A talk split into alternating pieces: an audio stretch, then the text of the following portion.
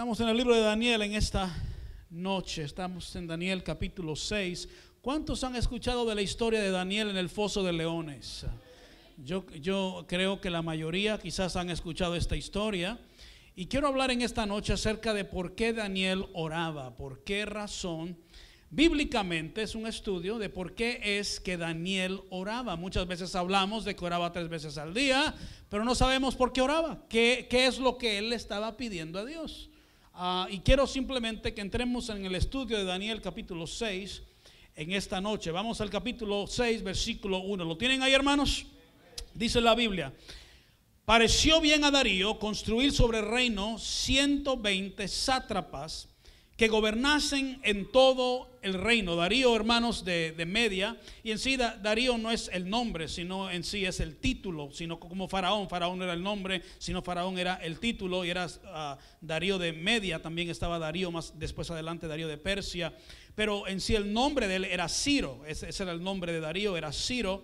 Ah, así que Ciro o Darío constituyeron 120 sátrapas o administradores, dice la Biblia en todo el reino. Ah, este rey, hermanos, ah, pone 120 administradores sobre ah, las provincias del reino.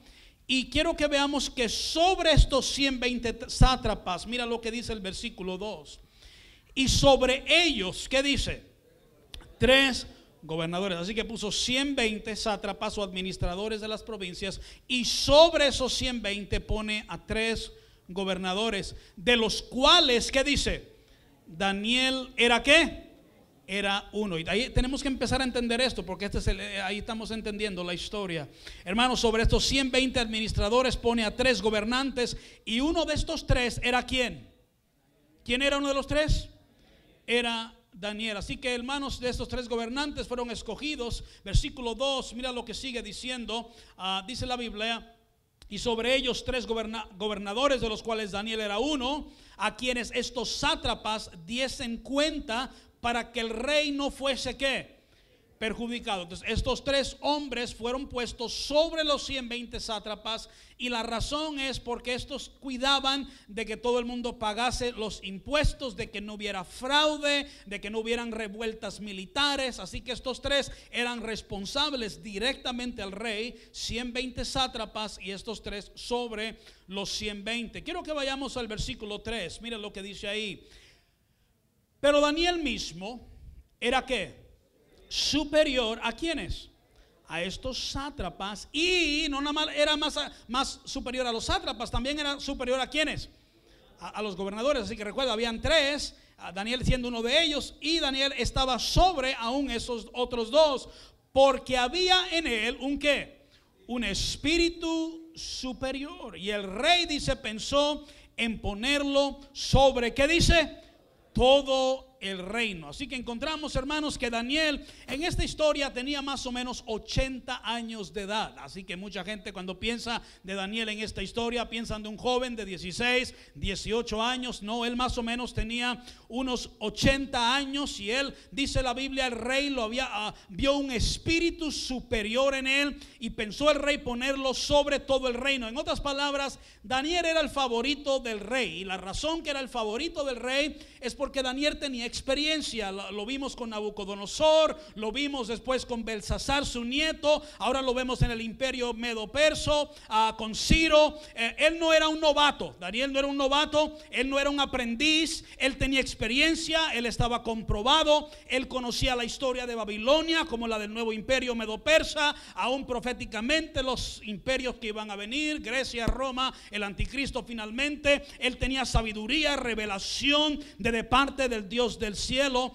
Y hermanos, todo el mundo sabía que Daniel era una persona este, superior, tenía un buen, una buena actitud, tenía un buen espíritu. Y por esa razón el rey quiere ponerlo sobre el reino o lo quiere promover a él. Estamos bien hasta ahora, ¿verdad? Entendamos a quién era Daniel y por qué el rey quería promoverlo a él. Versículo 4, mira lo que dice el versículo 4. Dice entonces los gobernadores y sátrapas, ¿qué dice? Buscaban ocasión para qué? para acusar a Daniel en lo relacionado al reino, mas no podían hallar ocasión alguna o falta, porque él era qué? Fiel. Y ningún vicio ni falta fue hallado en él. Así que hermanos, rápidamente vemos como cuando Dios promueve a alguien, se levantan celos. Se levantan celos. Estamos entendiendo esto, ¿verdad? Lo mismo había sucedido con los jóvenes hebreos en Daniel 3:8. Lo mismo sucedió con José, si usted recuerda la historia de José. O hermanos, lo mismo sucedió con Jesús. Usted conoce la historia. Pero estos celosos, quiero que entendamos lo que hacían, porque entendamos qué es lo que hace la gente que tiene celos de otros. Buscaban falta en Daniel. ¿Qué buscaban? Falta. Así es que sabemos si alguien tiene celo o no porque está buscando faltas en otras personas. La persona celosa está buscando faltas en otros. ¿Sí me está entendiendo? Buscan y rebuscan y hasta googlean porque quieren encontrar algo malo con esa persona que Dios ha promovido. Dije que Dios ha promovido. Ten cuidado, hermanos, de tener celos de otros y de buscar faltas en otros. Porque más adelante encontramos lo que se le sucedió a estos celosos. Fueron echados al foso de leones. ¿Estamos bien, hermanos? Dice Mateo 7.3, no tiene que ir ahí por el tiempo. Pero Mateo 7.3 dice, ¿y por qué miras la paja que está en el ojo de tu hermano? Y no echas a ver la viga que está en tu propio ojo. Mi querido hermano, normalmente el que busca faltas en otros tiene las mayores faltas. Lo voy a repetir, normalmente el que busca faltas en otros tiene las mayores faltas. En el capítulo 6, versículo 4, dice entonces los gobernadores y sátrapas buscaban ocasión para acusar a Daniel en lo relacionado al reino. Hermanos, ellos están buscando falta en él, pero no lo podían encontrar. ¿Estamos bien? Mas no podían, dice, hallar qué? Ocasión alguna, ¿o qué? O falta. Porque él era qué? Fiel. Y ningún vicio ni falta fue hallado en él. Hermanos, están buscando falta en Daniel, esta gente celosa, pero no lo pueden encontrar porque dice la Biblia, él era qué? Fiel. Wow. ¿Qué significa eso? Fiel significa que no cambias. Por eso decimos que Dios es fiel, porque Dios no cambia. Fiel es que Él era en el reino lo mismo que era en su casa. Están buscando ocasión ah, para acusarle, están buscando falta en él. Pero hermanos, lo que Daniel era en el reino, él era en casa. En otras palabras, él no tenía una doble vida. Qué callado se pone el asunto cuando el pastor empieza a predicar de esto. Dije, él no tenía una doble vida. Él no cantaba himnos el domingo y rancheras el lunes. ¿Alguien me está escuchando? Él no se ponía falda larga el domingo y mini falda el lunes. ¿Alguien me está escuchando? Él no era amoroso el domingo y en la iglesia y luego iba a su casa y maltrataba a su esposa y maltrataba a sus hijos. No, Señor, lo que él era en la iglesia, él era en la casa, lo que era en el reino, él era en todas partes. Buscaban ocasión contra él, pero no lo podían encontrar porque él era un verdadero cristiano. Él no era santo el domingo y luego mirando perversidades en su celular de lunes a sábado. Él no estaba en el coro y la rondalla y luego lo veían en la cantina o en la licorería. Él era fiel. Dije, él era fiel. Y no pudieron encontrar falta en él. Escúchame bien, lo siguen a su casa, pero no ven falta en él en casa, aunque nadie vivía con él, aunque nadie lo miraba. Él vivía correctamente, rectamente delante de su Dios. Hermanos, pudiéramos decir eso de usted en esta noche. Si pusiéramos la historia en términos modernos, pusieron cámaras en su cuarto. Lo vigilaron en su carro. Lo miraban en la escuela y en el trabajo. Y se dieron cuenta, hermanos, que él era un verdadero cristiano.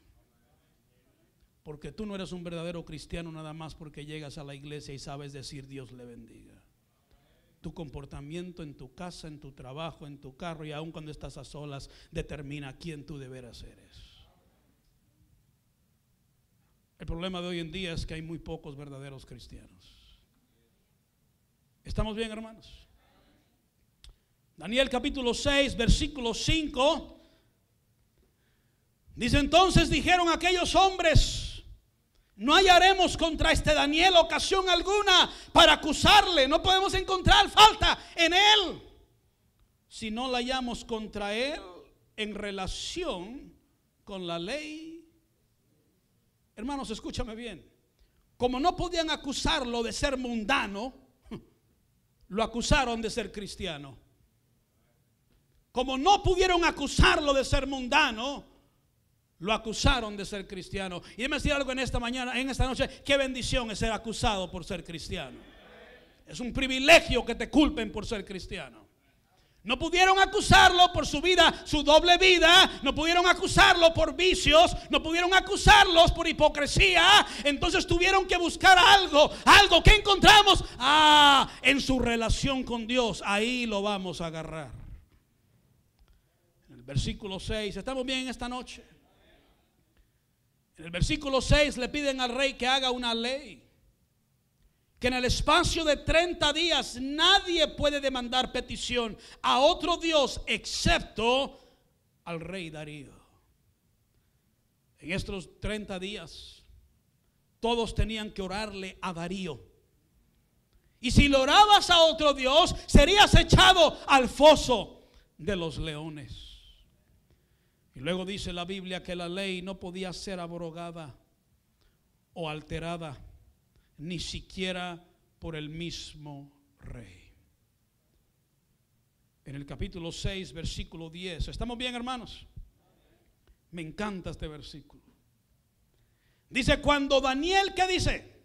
Supo, él sabía que el edicto había sido firmado. ¿Qué edicto? ¿Qué ley? La ley de que no se podía orar. Cuando Daniel supo que el edicto había sido firmado, mira lo que ella hace. Entró en su casa y abierta las ventanas. ¡Qué sinvergüenza! Y abierta las ventanas de su cámara que daban hacia Jerusalén, se arrodillaba tres veces al día y oraba y daba gracias delante de su Dios como lo solía hacer antes. Daniel sabía que era ilegal orar, pero a él no le importó. ¿Alguien me está escuchando? A Daniel no le importó la ley. A Daniel no le importó el edicto que el rey firmó. Es más, abrió la ventanita y dijo, ahí les va para que todos me vean. Y se arrodilló de enfrente de esa ventana que miraba hacia Jerusalén y no lo hizo una vez, lo hizo tres veces al día para que se les quite. Quiero entrar en detalles, porque dije que abrió la ventana de su cuarto que daba hacia qué? Jerusalén. Y se arrodillaba a orar y dice la Biblia que daba gracias delante de su Dios tres veces al día. ¿Por qué oraba Daniel? ¿Cuál era su petición? Sabemos que mientras oran, mientras él oraba, los hombres celosos lo encontraron orando, versículo 11, mire lo que dice ahí. Entonces se juntaron aquellos hombres y hallaron a Daniel que orando y qué más, rogando en presencia de su Dios. que ¿Qué oraba? ¿Qué pedía? ¿Cuál era su petición? He escuchado la historia tantas veces, pero nunca he escuchado por qué oraba. Quiero que vayamos a Primera de Reyes, capítulo 8, versículo 44. Primera de Reyes, capítulo 8, versículo 44. ¿Estamos bien, hermanos? ¿Cuánto les gusta aprender algo de la palabra de Dios? Yo estaba estudiando mi Biblia hoy y le dije a mi esposa, llegué de la oficina estudiando mi Biblia, le dije a mi esposa, ni quiero ir a la iglesia porque estoy tan emocionado con lo que estoy estudiando. Hermanos, nos debe de emocionar la palabra de Dios. Nos debe de emocionar la palabra de Dios. Primero de Reyes, capítulo 8, versículo 44. ¿Lo tienen ahí? Dice la Biblia, si tu pueblo saliere en batalla contra sus, en Primera de Reyes 8:44, si tu pueblo saliere en batalla contra sus enemigos por el camino, que tú les mandes y oraren a Jehová con el rostro hacia la ciudad que tú elegiste y hacia la, casa que yo edifico, edifique a tu nombre, que dice la Biblia, tú oirás en los cielos su qué, su oración y qué más, y su súplica y qué dice, y les hará justicia. Entonces, si el pueblo de Dios oraba, hermanos, con su rostro hacia la ciudad que Dios eligió, ¿cuál es la ciudad que Dios eligió? ¿Cuál es la ciudad en la cual Dios puso su nombre en esa ciudad? Es Jerusalén. Así que si tú orabas mirando tu rostro hacia Jerusalén, dice la Biblia, entonces Dios dice aquí, iba a oír desde los cielos tu oración y tu súplica y iba a hacer que justicia. Entonces por eso Daniel abría la ventana mirando hacia qué? Hacia Jerusalén, porque es una promesa que Dios había hecho. Si me están escuchando, ¿verdad? Es una promesa. Mira lo que podemos seguir leyendo, hermanos, y voy a regresar quizás a estos versículos más adelante. Pero vamos a leer el versículo 46. Si pecaren contra ti, porque no hay hombre que no peque, y estuvieres airado contra ellos y los entregases delante del enemigo para que los cautivo, para que los cautive y lleve a tierra enemiga, sea lejos o cerca, y ellos volvieren en sí en la tierra donde fueren cautivos y se convirtieren y oraren a ti en la tierra de los que los cautivaron y dijeren, pecamos, hemos hecho lo malo, hemos cometido impiedad. Y si se convirtieren a ti de todo su corazón, de toda su alma, en la tierra de sus enemigos que los hubieran llevado cautivos y oraren a ti con el rostro hacia que su tierra que tú diste a sus padres y hacia la ciudad que tú elegiste y la casa que yo he edificado a tu nombre. Luego dice, tú oirás en los cielos, en el lugar de tu morada, su oración y su súplica y les harás que justicia. Hermanos, si pudiéramos entrar tan en, detalles en cuanto a la historia, a, este, pero hermanos, el tiempo de Israel a regresar a Jerusalén ya se había completado. Los años de ellos estar en cautiverio ya se había completado y Daniel lo sabía. Dice la Biblia que él había estudiado el libro de Jeremías y vamos a, a ver, yo creo que es el capítulo... Uh, a ver, a ver, versículo, vamos al capítulo este, 9, capítulo 9, y esto ni lo tengo en mis notas, pero quiero que lo vea rápidamente, capítulo 9, ¿lo tiene ahí? Capítulo 9 de Daniel, versículo 1.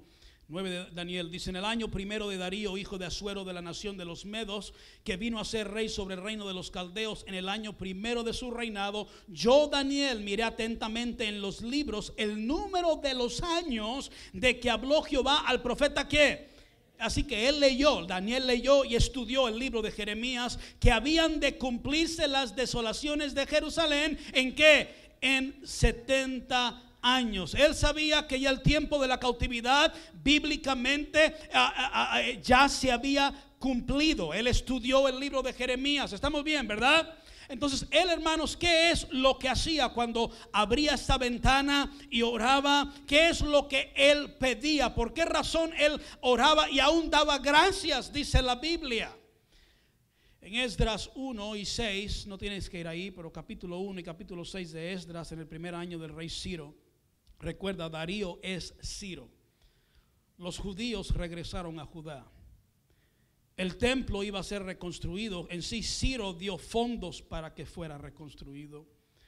Los judíos que habían sido llevados cautivos a Babilonia bajo el reinado de Ciro, Ciro es el rey que estaba con Daniel, los judíos regresaron a Israel. Esto todo sucedió por influencia de Daniel. El que inspiró a Ciro a hacer esto fue Daniel. Junto, ah, justo antes, justo antes de este incidente de Daniel en el foso de los leones, y es lo que tienes cuando estudias el libro de Daniel, justo antes de este evento, ¿sabes lo que había sucedido? Ciro había dado el permiso a los judíos de regresar a Judá. Esto había sucedido por petición de Daniel, y por eso Daniel daba gracias. Por esto oraba tres veces al día como lo solía hacer que antes, significando que él oraba tres veces al día, mirando hacia Jerusalén para que los judíos regresaran. Oh Señor, ya se cumplió lo que dice el libro de Jeremías, el tiempo de la cautividad, Señor. Ahora es tiempo de que usted cumpla con su promesa. Lo que dice Jeremías, ya, ya, ya los años se han cumplido, Señor. Que regresen otra vez los judíos a Jerusalén. Hermanos, tenemos que aprender a orar conforme a la palabra de Dios. Y él está pidiéndole a Dios. Pero lo que sucedió fue esto. Ah, Ciro les dio permiso a los judíos a regresar. Ciro no solamente les dio permiso, les dio dinero para que reconstruyeran su templo. Pero él seguía. Después que Dios, Dios contestó la oración, ¿sabes lo que él hacía? Él seguía orando tres veces al día y dando gracias aún después que Dios contestó su oración. Hay muchos que oran y oran hasta que Dios contesta la oración. ¿Alguien me está escuchando? ¿Qué hacemos después que Dios ha contestado la oración?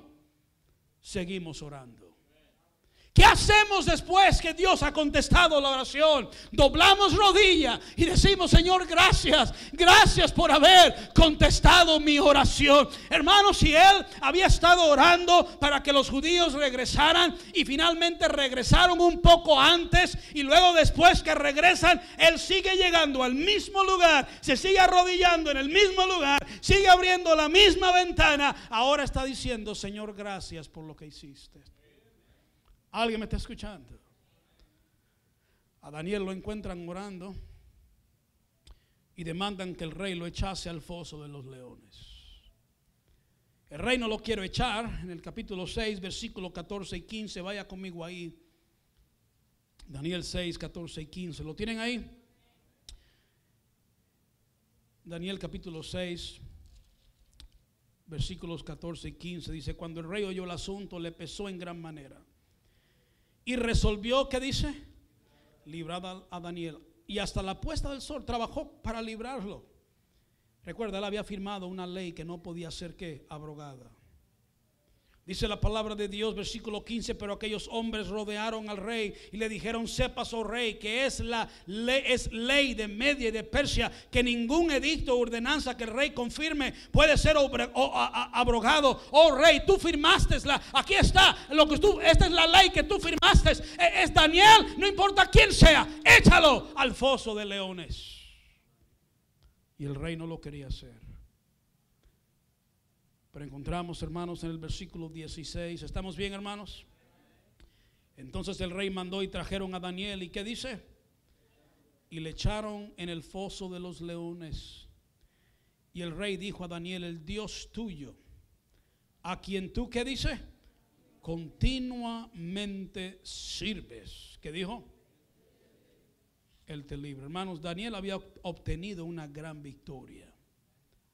Daniel, por las oraciones de Daniel, los cautivos regresaron a Israel. Pero después de haber tenido esta gran victoria, después de Dios haber contestado esa petición tan grande que él tenía, lo encontramos que él es echado a dónde? Al foso de leones. Hermanos, el diablo no estaba contento. Y estos leones, y aquí quiero que me escuches, vamos a acabar. Esos leones representan el ataque satánico contra alguien que Dios ha usado o está usando grandemente. Lo voy a repetir. Estos leones representan el ataque de Satanás contra alguien que Dios ha usado o está usando grandemente. Y de tener una gran victoria, ahora se encuentra encerrado en un foso de leones.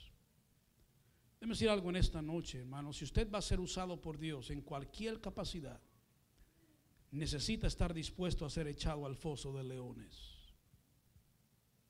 En otras palabras, si tú quieres que Dios te use, entiende que el diablo te va a atacar. Dije, el diablo te va a atacar. ¿Sí me están escuchando, hermanos? En el versículo 22, mira lo que dice aquí. Esta es la parte linda. Hay personas, ay pastor, si el diablo me va a atacar, mejor no sirvo a Dios. Esta es la parte bonita, aquí está. Mi Dios, ¿qué dice? Envió su ángel, el cual que cerró la boca de los leones para que no que me hiciesen daño, porque ante él fui hallado que inocente y aún delante de ti, oh rey, yo no he hecho nada malo. Hermanos, escúchame bien, el diablo te va a atacar o querer atacar, pero no podrá hacer nada contra ti. ¿Sí me está entendiendo? Como aquel perro que ladra y ladra y ladra, pero está agarrado por una gran cadena. ¿Ah? Y quiere y quiere, pero hay algo que lo detiene. Hermanos, el león va a rugir y el león va a hacer así. Mm. Cuando te vea, pero no podrá hacer nada contra ti. ¿Sí me está escuchando? El ángel viene, cierra la boca de los leones para que no le hagan daño. Hermanos, dije, el diablo te va a querer atacar, pero Dios te va a proteger. Ahora esto no es para todos. Esto es para, que, para los que sirven a Dios continuamente. Ahí está. Para los que sirven a Dios continuamente. ¿Alguien me está escuchando? Hay gente que quiere agarrar todas las promesas en la Biblia. Hermanos, algunas no les pertenecen. Esto es para los que sirven a Dios continuamente. Dice Dios, sigue sirviendo, sigue trabajando, échale ganas. Ay Señor, es que los leones, no te preocupes los leones, tú sigue adelante, yo me encargo de ellos. Hermanos, quiero que vayamos al libro de Hechos, capítulo 28, rápidamente. El diablo, si usted decide servir a Dios, el diablo le va a querer atacar a usted. El diablo le va a querer atacar a usted. Hechos capítulo 28. Y, quisiera hablar tanto acerca del ataque satánico. Hechos capítulo 28. ¿Lo tienen ahí? Dice la Biblia, estando ya salvo, supimos que la isla se llamaba Malta Versículo 2, y los naturales los trataron con no poco humanidad, porque encendiendo un fuego nos recibieron a todos a causa de la lluvia que caía y del frío. Versículo 3, entonces habiendo recogido Pablo, ¿qué dice? Algunas ramas secas. ¿Qué hizo? Para, para, para que la llama se mantuviera encendida. La echó al fuego y luego, ¿qué dice? Y una víbora huyendo del calor, ¿qué dice? Se le prendió en la mano. Y todo estudiante de la Biblia sabe que la víbora también representa al diablo. No nada más anda como león rugiente buscando a quien devorar, dice la Biblia, pero la víbora representa a Satanás. Mientras Pablo está tratando de mantener el fuego ardiendo y quemando, ¿sabes lo que hace? Una víbora lo agarra y lo muerde en su mano. Decir a toda persona aquí que está tratando de mantener un fuego encendido en su corazón, en su casa, en la iglesia, en su ministerio, una víbora te va a morder. Una víbora te va a morder. Muy diferente a lo que hoy en día se predica. Oh, si usted decide servir a Dios, usted va a ser millonario, usted nunca va a tener problemas. Usted, ¿alguien me está escuchando? Se va a hacer rico y usted hasta le van a dar su ciudadanía y le va a crecer pelo rubio y ojos azules le van a salir y usted nomás entregas a Cristo. ¿Alguien me está escuchando? El apóstol Pablo estaba echando ramas para mantener un fuego encendido que la gente de Malta había ah, emprendido. Y mientras él estaba tratando de mantener ese fuego encendido, viene esta víbora y le muerde. Hermanos, todo siervo de Dios, todo pastor, toda persona que trata de mantener el fuego ardiendo, escúcheme bien, una víbora le va a picar. El diablo le va a atacar. No es la gente, es el diablo que nos ataca. No la agarres contra otros. ¿Alguien me está escuchando? El diablo lo atacó. Pero mira lo que sigue diciendo. Vaya conmigo, versículo 4. Mira lo que dice. Cuando los naturales vieron la víbora colgando de su mano. ¿Qué dice la Biblia? Se decían unos a otros, ciertamente este hombre es homicida, a, quien ha, escapado del mar, la, la, justicia no deja vivir. Hermanos, cuando el diablo te ataca, la gente empieza a juzgarte. ¿Alguien me está escuchando? Cuando el diablo te ataca, la gente empieza a juzgar. Oh, el pastor Piña, mira, el diablo le está atacando. De seguro hay pecado escondido en su vida. Hay que callarnos la boca cuando el diablo está atacando a alguien. El diablo atacó a Job. Recuerde esto, hermanos. Él era el mejor cristiano de sus tiempos. ¿Cómo lo sabe? Porque Dios lo dijo. El diablo ataca, hermanos, el diablo ataca a personas que están tratando de hacer lo correcto, que están tratando de vivir una vida piadosa, una vida recta y pura y limpia, tratar de servir a Dios. Y viene esta víbora y lo muerde, hermanos, y, y luego la gente empieza a decir, seguramente este es un homicida. Pero mira lo que dice versículo 5. Pero él que dice, sacudiendo la víbora. Hermanos, vengo a decir en esta noche, sacude la víbora en el fuego. Sacude la víbora en el fuego. Hay gente que cuando el diablo le ataca, hermano, ¿cómo está? Ay, pastor, estoy aquí, pastor, el diablo me está tocando. ¿Alguien me está escuchando? Sacuda la víbora en el fuego. ¿Qué hacemos cuando el diablo nos ataca? Sacude la víbora y sigue trabajando. Sacude la víbora y sigue enseñando tu clase. Sacude la víbora, agarra tu Biblia y vente a la iglesia. Hey, no dejes que la víbora te detenga de servir a Dios. Hay algunos aquí, hermanos, el diablo te está atacando. En esta noche te vengo a decir, sacude la víbora. Él agarró, sabía, esta víbora no me va a detener. Le sacude, la víbora cae dentro del fuego ningún daño padeció. Lo repito, ningún daño padeció. Mira aquí dice versículo 6, ellos estaban esperando que él se hinchase o cayese muerto de repente. Mas habiendo esperado mucho y viendo que ningún mal le venía, ¿qué dice? Cambiaron de padecer y dijeron que era... Hermanos, la gente cambia así.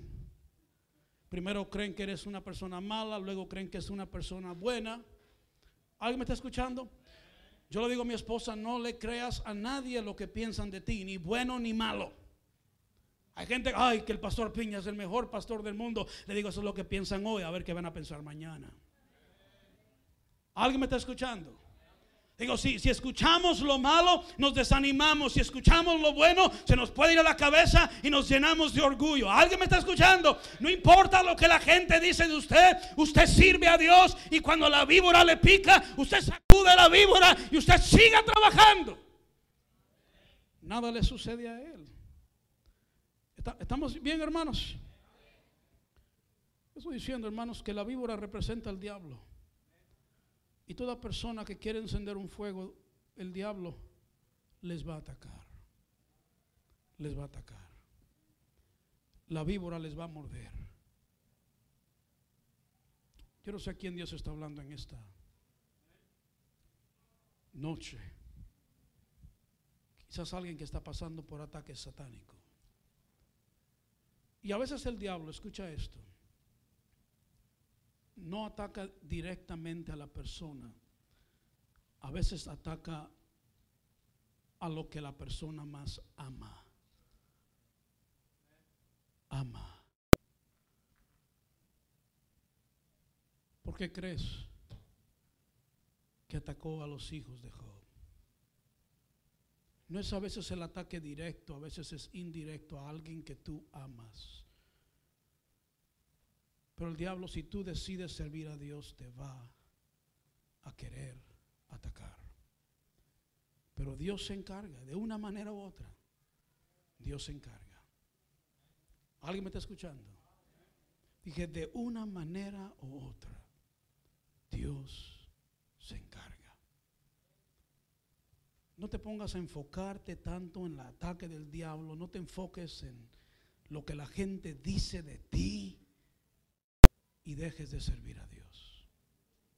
Y dejes de servir a Dios. Y dejes de servir a Dios. ¿Alguien me está escuchando? ¿Qué hacemos cuando la gente nos critica? Seguimos adelante. ¿Qué hacemos cuando nos quieren? Seguimos adelante. ¿Qué hacemos cuando no nos quieren? Seguimos adelante. ¿Alguien me está escuchando? Y finalmente la gente que decía que eras homicida ahora van a decir, uh, este es un Dios. ¿Sí me está entendiendo? No puedes tirar la toalla cuando el diablo te ataca. No puedes tirar la toalla cuando el diablo te ataca. No puedes tirar la toalla cuando el diablo te ataca. Es un hombre que va a salir a pastorear, no puede tirar la toalla cuando el diablo lo ataque. Y lo va a atacar a él. ¿Sabes lo? Y no quiero entrar en esto porque estuviera toda la noche. Pero, ¿sabes cómo el diablo ataca? ¿Qué hizo con Eva? Habló con Eva. Habló con Eva. ¿Qué hace el diablo? Te dice cosas. ¿Alguna vez el diablo te ha dicho algo? Te dice cosas. Pone cosas en tu cabeza. ¿Sí me está entendiendo? Yo sé porque a mí me ha pasado tantas veces. Pensamientos que tú hasta dices, ¿de dónde vino este triste pensamiento? ¿Sí me está entendiendo? Que caes en un desánimo que ni tú sabes de dónde vino. Estás de momento contento sirviendo a Dios en fuego y de momento se te viene algo a la cabeza que te destruye. Y tú dices, ¿de dónde vino esto? Estoy diciendo que el diablo nos ataca. El diablo nos ataca.